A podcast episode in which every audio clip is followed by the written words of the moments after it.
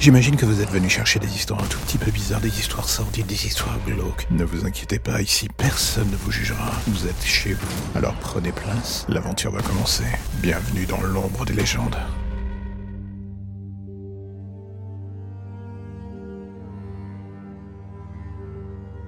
Comme beaucoup d'autres avant vous et après vous, j'imagine, vous voyez la ville de Paris comme un lieu magnifique où il fait bon vivre. Une zone où personne n'a d'idées impures, où en aucun cas la présence d'un tueur en série taré n'a été vue au moins une fois. J'aimerais tellement que tout ça soit vrai, que vous puissiez ainsi dormir sur vos deux oreilles. Cela serait mon rêve le plus fou, mais je vais être totalement honnête avec vous.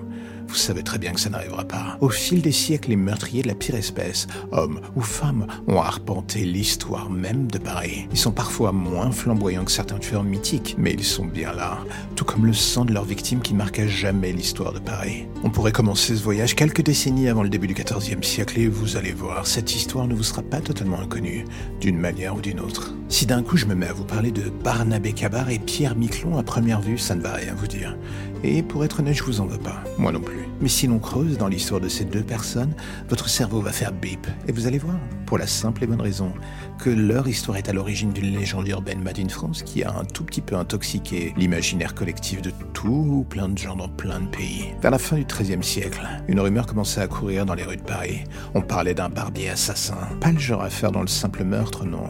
Ce monsieur soi-disant gardait ses victimes dans une cave commune avec un de ses voisins, un pâtissier, qui lui aussi n'était pas des plus nets. Et vous allez me dire, mais les corps en décomposition, ça pue, tout le monde aurait dû le sentir. C'est bien ce qui finira par les trahir, mais pas assez vite pour que la police rentre en jeu. C'est là, au contraire, que le voisin entre en jeu, ce dernier revendant la chair des cadavres en petites bouchées de pâté revendues au tout Paris. La légende dit que le nombre de victimes faites par Barnabé Cabar et Pierre Miquelon est supérieur à 300 personnes. Ça donne envie de réfléchir à deux fois la prochaine fois que vous irez chez le boucher pour prendre des rillettes ou du pâté, non? Et le pire dans tout ça, c'est quand on y pense.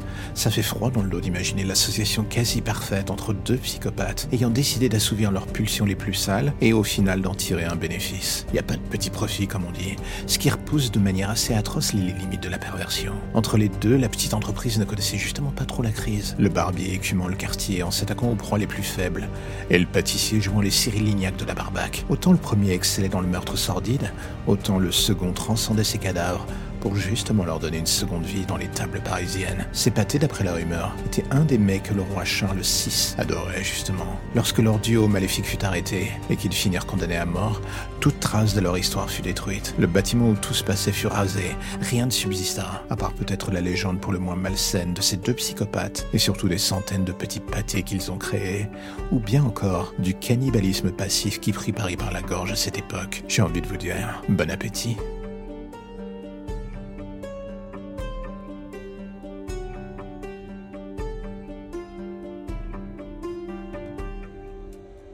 Et voilà, c'est la fin de l'épisode du jour. Si vous êtes du genre à soutenir le projet, eh bien, allez faire un tour dans le lien en début de description. Vous verrez que dans ce dernier se trouve l'intégralité des informations nécessaires pour aider le projet.